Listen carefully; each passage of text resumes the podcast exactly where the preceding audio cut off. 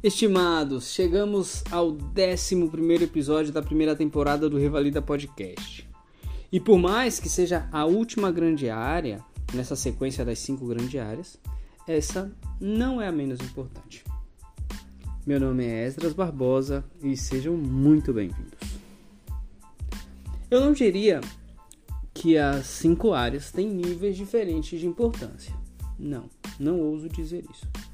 Mas estrategicamente preventiva precisa ser sua prioridade. Ai, precisa é um pouco forte. Mas como eu já falei em episódios anteriores, preventiva ou saúde pública ou medicina da comunidade possui o menor temário das cinco grandes áreas. Então, você vai concordar comigo que, com um temário menor, a possibilidade de eu estudar todo o temário é maior. E a probabilidade de que na prova caia algo que eu não saiba é menor.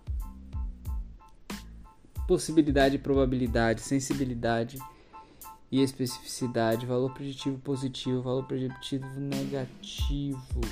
Ai. Curva rock. Mediana, média, distribuição normal. Calma, calma, calma, calma. Realmente tem muitos termos dentro de saúde coletiva que podem confundir. Bah, que confundem. Mas, mesmo assim, vale a pena investir tempo em estudar saúde coletiva. Se eu fosse falar para você uma área para não estudar, qual seria? Clínica médica. Já falamos sobre isso. Agora, se você vai prestar a prova da UFMT, na véspera, qual área vale a pena dar aquela revisada full preventiva? É verdade. Eu contei na minha experiência particular com a UFMT que eu passei mal durante a prova. E eu não consegui terminar a prova da primeira etapa. As duas questões de clínica médica, uma sobre miastênia graves e a outra sobre síndromes mediastínicos, e aqui eu estou falando do Revalida de 2020 um, eu deixei por último porque eu sabia que síndromes mediastínicos ia levar tempo e miastênias graves eu não tinha conseguido fazer o diagnóstico na minha leitura rápida, então ia ter que pensar para tentar o diagnóstico. Dei continuidade à prova com as outras matérias, com as outras questões discursivas, e quando voltei já estava passando mal e não consegui fazer a prova, tive que entregar e ir embora. Sendo assim, zerei as duas questões de clínica médica da parte discursiva da prova da UFMT. Isso aqui eu já contei nos primeiros episódios. Mas o que eu não contei é que eu fechei as duas questões discursivas. E eram questões que fugiam um pouco do que alguns classificam como medicina, porque perguntava a mediana ou era a média dos dias de incubação da infecção por SARS-CoV-2. E questões que e era uma questão que a gente precisava calcular a mortalidade. Então, bem preventiva raiz. Isso é o que a UFMT gosta. Eu não sei porquê, de todas as medidas de frequência, mediana é o que o UFMT mais gosta. A mediana, você distribui os números né, em ordem crescente e seleciona aquele númerozinho do meio, ou se for uma distribuição com números, né, itens par, né, se tiver um, um número par de um número par de números, você vai pegar os dois do meio, multiplicar por 2, mediana, só repasso rápido. Mas a UFMT gosta mediana. E, claro, importante estudar todos, todas as medidas de frequência. Mas não é o tema que mais cai em preventiva, né? Claro, Atenção primária à saúde, estratégia de saúde da família e SUS são os temas que mais caem. Tanto no UFMT quanto no INEP, tá? E aí, dentro disso, você tem os princípios do SUS, os princípios doutrinários, os princípios orga organizacionais do SUS, tá? Então, saber isso fundamental para a prova. Depois, um pouco de medicina legal, mas dentro de medicina legal, um pouco mais específico, saber quem preenche o atestado de óbito. Então, foi morte por acidente, médico do IML. Né? O INEP, que costuma né, apresentar questões grandes, então, toda uma história. Você é um médico de uma cidade no interior e atende seu João, de 114 anos, então, que é seu paciente há muito tempo. Né? Você foi o último médico a ver seu João bem, tá? Então eles ligam para você porque seu João caiu dentro de casa. Quem faz o atestado de óbito? Você, porque é o médico assistente que conhece seu João? Não, o médico do IML, porque foi uma morte por acidente. Então, APS, Estratégia de Saúde da Família, SUS, né? e dentro de SUS, os princípios do SUS.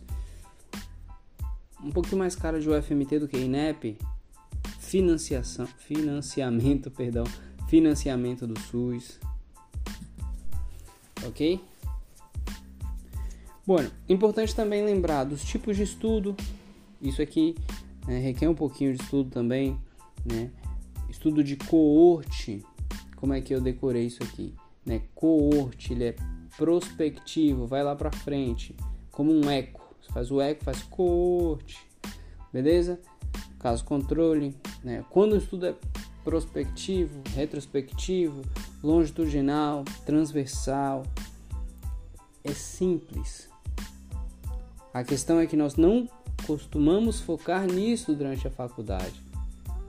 É, talvez a gente lembre os níveis de bilirrubina de acordo com as zonas de Kramer. Talvez lembre com quais hipertensivos começar o tratamento, quais os valores quais são as metas pressóricas no paciente que tem hipertensão e diabetes. Né? Mas isso aqui a gente não vê direito na faculdade, eu reconheço. Mas cai na prova do Revalida. Então é importante estudar. Ok?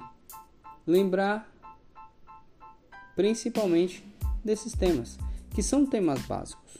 Claro, outra vez, quanto mais do temário você estudar, maior a probabilidade de que você vá bem na prova dessa área.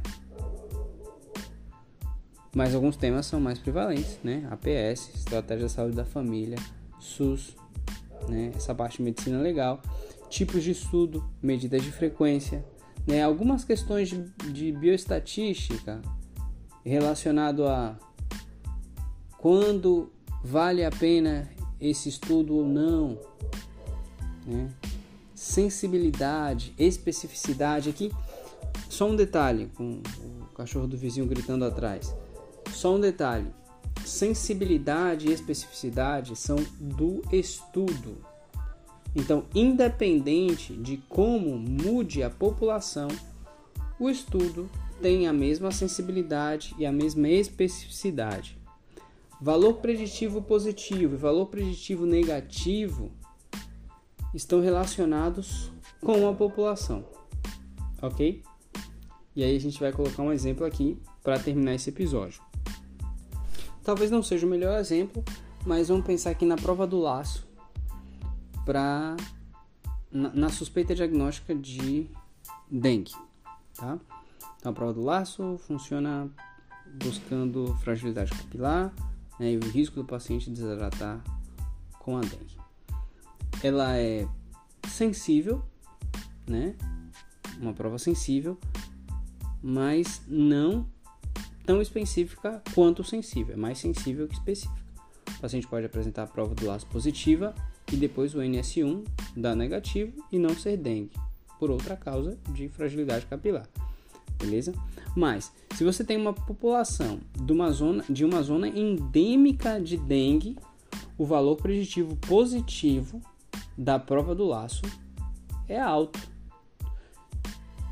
Eu moro com os meus pais meu irmão. Se eles três tiverem dengue diagnosticada e eu apresentar a prova do lado positivo, meus amigos, eu tenho dengue. Alta probabilidade pré-teste, outro, outro termo, mais alto valor preditivo positivo. Agora, se eu estou numa região onde a dengue não é endêmica, a prova do laço tem baixo valor preditivo positivo. Ok? Ou alto valor preditivo negativo. Entenderam? Sim, na verdade sim, eu acho que cortou o áudio aqui, mas na verdade sim, ou seja, deu negativo, realmente, isso aqui não é dengue, vamos buscar outra coisa. Mas, por exemplo, se a minha prova do laço na minha casa, onde todos têm dengue, der negativo, hum, descarto dengue? Rapaz, não. Não.